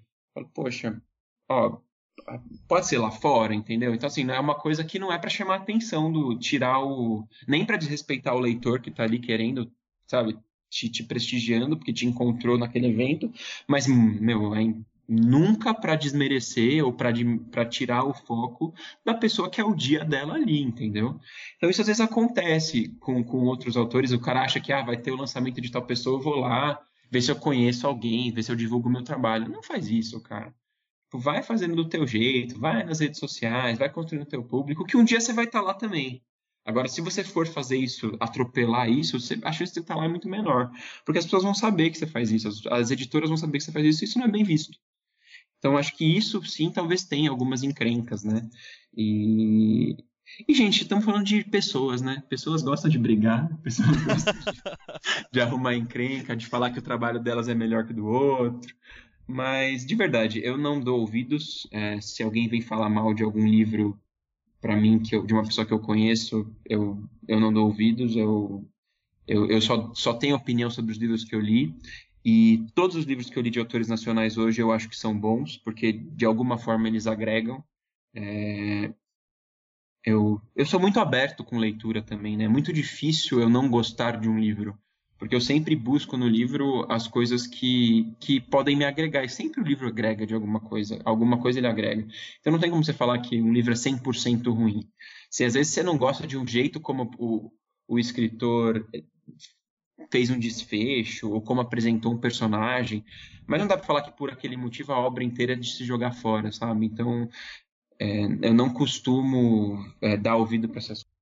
E tem muito autor nacional que eu nunca li, eu não tive oportunidade de ler ainda, mas que eu conheço e que gosto da pessoa, que gosto do trabalho que ela faz de divulgação e tudo mais. Então, acho que são, são vários são várias formas de você conhecer e se relacionar com os autores, né? Mas esse negócio de ficar com intriguinha não é comigo, não. Assim, meu, tem, tem autores hoje que a gente divide o mesmo público, sabe? Tipo, Renata Ventura, adoro ela. A gente toda hora tá junto em evento, a gente toda hora, meu, divulga o livro um do outro. Ela tem, tem um coach dela no meu livro. É, meu, assim, o público é o mesmo, cara. Eles leem as mesmas coisas. E a chance de, de, de, um, de um, cara que lê o livro dela gostar do meu é muito grande e vice-versa. Então, por que não aproveitar isso? É muito, pelo, é muito contrário. Não, não jamais veria um autor de fantasia como meu inimigo. Muito pelo contrário. Acho que a gente se soma, a gente consegue somar os trabalhos para conseguir manter o leitor entretido o tempo todo, com cada vez mais livros. Acho que esse, esse é o principal ponto, né? E é, e é, por isso que eu gosto de conhecer os outros autores e tudo mais. Porque os nossos trabalhos se somam, os nossos trabalhos se complementam. No final, dentre tantas dicas e macetes passados pelo Renan, ainda pedi para que ele prosseguisse na mesma linha com a pergunta: qual a dica para quem está na estaca zero? Como criar um plano de ação para adquirir público? É, ó, eu também tô. a minha mão fica na cabeça o tempo todo. Tá? Tipo, como é que eu vou fazer isso? Como é que eu... Não tem segredo, assim, é um passo de cada vez. Não. É, escolhe uma batalha e vai, e vai lutar essa batalha. Se sua primeira batalha é construir um, um público maior no teu Facebook, segue isso se sua primeira batalha é conseguir terminar o teu livro, termine o teu livro primeiro, assim. É, eu acho que quando eu comecei a escrever, eu sempre fui uma pessoa muito ansiosa, tá? Quando eu falei de ansiedade antes, não é porque eu só vejo as pessoas ansiosas, não. Eu sou muito ansioso, inclusive já tomei remédio para isso e tudo mais. É, mas o mercado literário me ensinou a ter paciência, de verdade. Hoje eu sou uma pessoa muito mais tranquila do que eu fui quando eu lancei o livro, quando eu comecei a escrever em 2011. É, e isso me ajuda a conseguir enxergar os caminhos com mais facilidade. É, se eu não tenho mão, se eu não tenho capacidade de fazer alguma coisa no momento, eu simplesmente espero. Não tem o que fazer. Espera, cara, você não vai quebrar. Você tá, você tá louco para publicar o teu livro? Sabe quem quer ter ler, quem quer ler o seu livro? Ninguém quer ler o seu livro. Ninguém sabe que o seu livro existe. Essa é a verdade.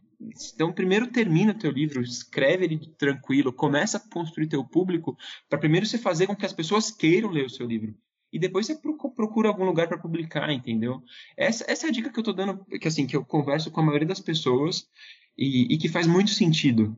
Porque hoje acho que a maior ansiedade do, do, do, escritor é, ah, eu preciso publicar meu livro logo. Não, você não precisa publicar teu livro logo, você não precisa. Porque se você publicar teu livro logo, sem ele estar pronto para ser publicado, você está queimando o teu cartucho. E aí ferrou, meu. Porque aí você vai entrar no mercado com um livro ruim, ou com um público que não vai te fazer vender muito bem. E aí a chance de você não ir para não, não conseguir publicar um próximo livro é muito maior.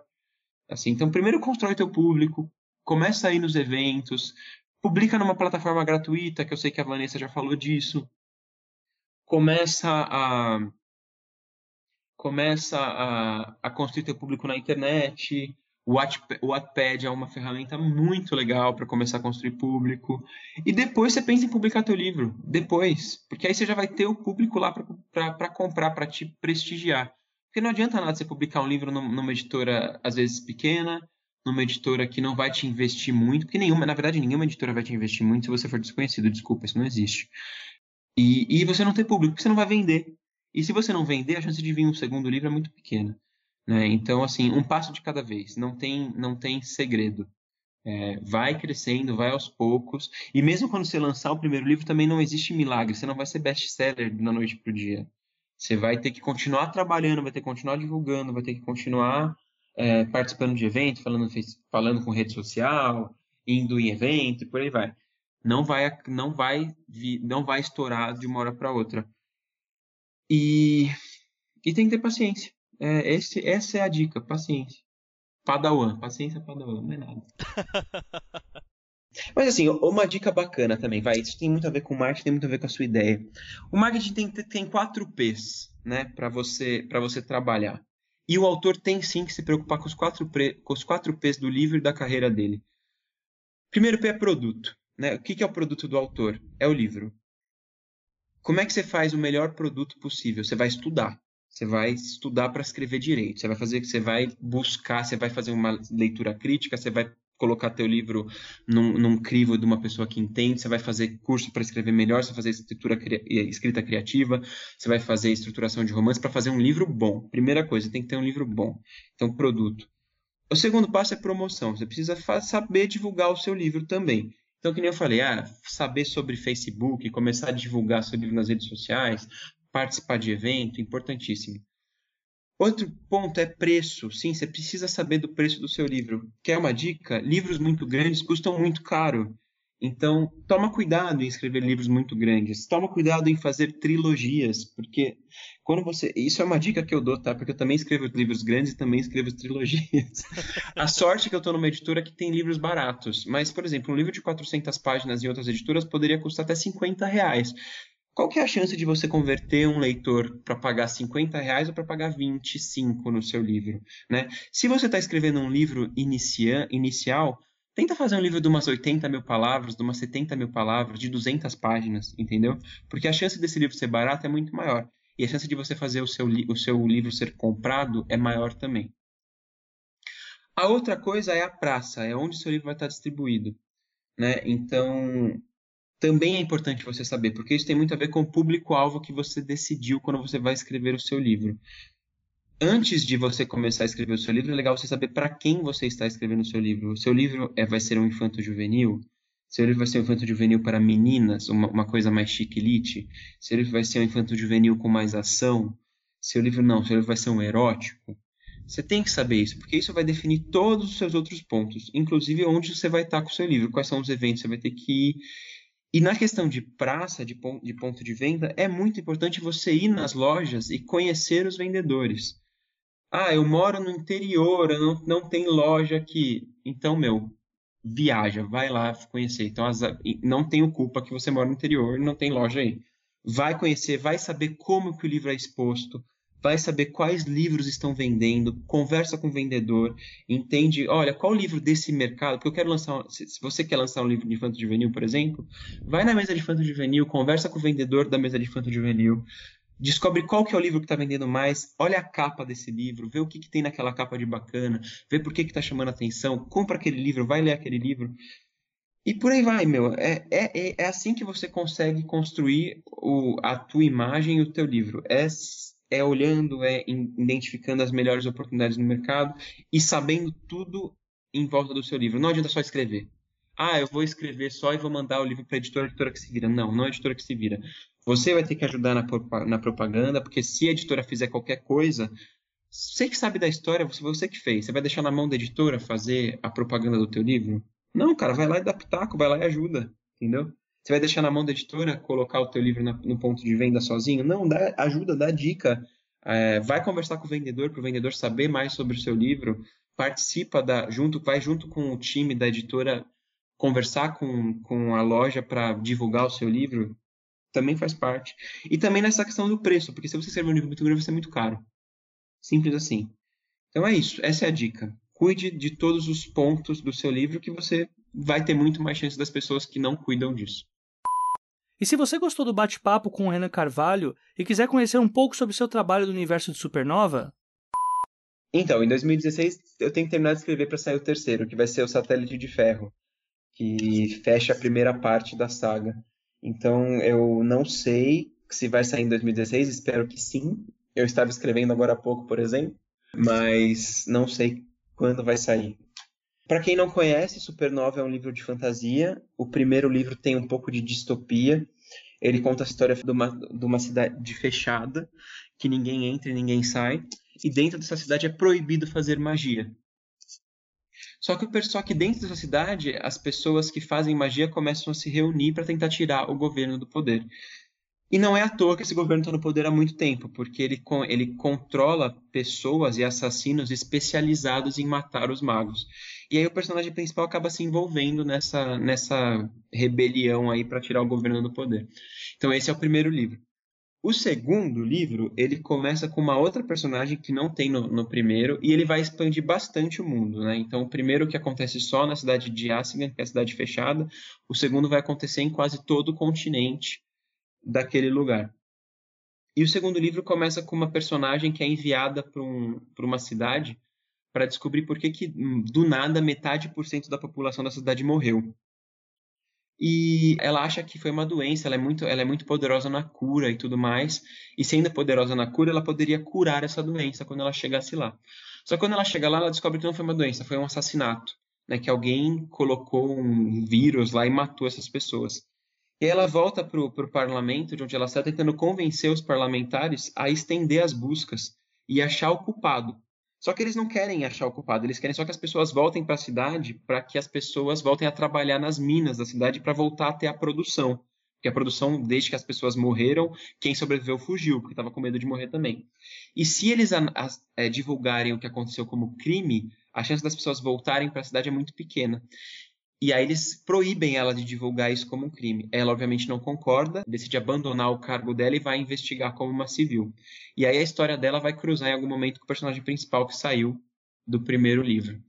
É, e é isso. O do terceiro eu não posso falar que é spoiler.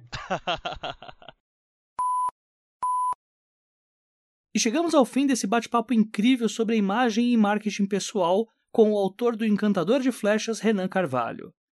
Depois do nosso convidado destrinchar esse tema com tamanha maestria, só nos resta voltar os olhos para as nossas respectivas histórias e pensar em quão dignos devemos ser para engrandecê-las perante os livreiros, as editoras e principalmente o público.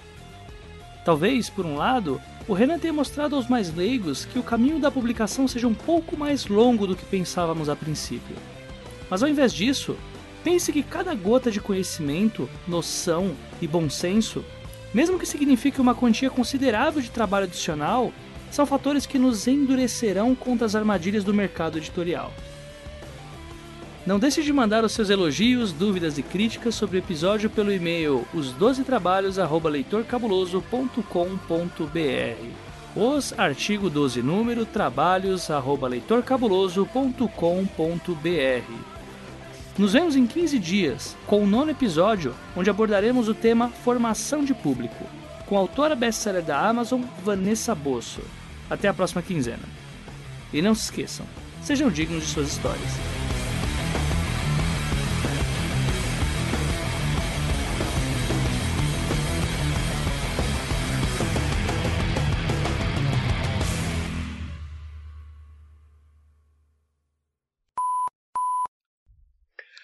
Outras coisas para ajudar a divulgar. Ah, vamos ver. É que. É que assim, se, se, o cara tem bom senso, ele não precisa de nenhuma marketing, entendeu? O bom senso já, já ajuda. Essas já ajudaria tiradas muito. do bom senso são as melhores, cara. Se existisse o bom senso, já ajudaria muito. Assim, pessoa, a pessoa com bom senso, ela já não vai fazer merda. Deixa eu me escutar, fica melhor. Sejam todos bem-vindos ao oitavo cast. Eita porra, mano. Mas eu, eu, eu, assim, me divirto muito com eles. É, a questão de ter. Agora eles abriram um grupo no, no WhatsApp que eu nem tô, porque não posso ver o que eles falam lá, segundo eles. Então, assim, tem um grupo lá, acho que se eu não me engano, tá já com umas 30, 40 pessoas que eles ficam falando o tempo todo. Inclusive, até uma menina que eu encontrei lá no evento, ela falou: Olha, Renan, olha como é que estão falando no seu grupo. Me mostrou o WhatsApp, tinha 9 mil mensagens não lidas. Ela falou: Isso aqui foi em três dias que eu não abri. Eu falei: Não é possível. Eles não estão falando tanto assim. Meu, 9 mil, 9 mil, não, não são 900, são 9 mil. Esse povo não tem o que fazer. Eu falei, gente, vai estudar, pelo amor de Deus. Vai ler livro, porque você não tem o que fazer.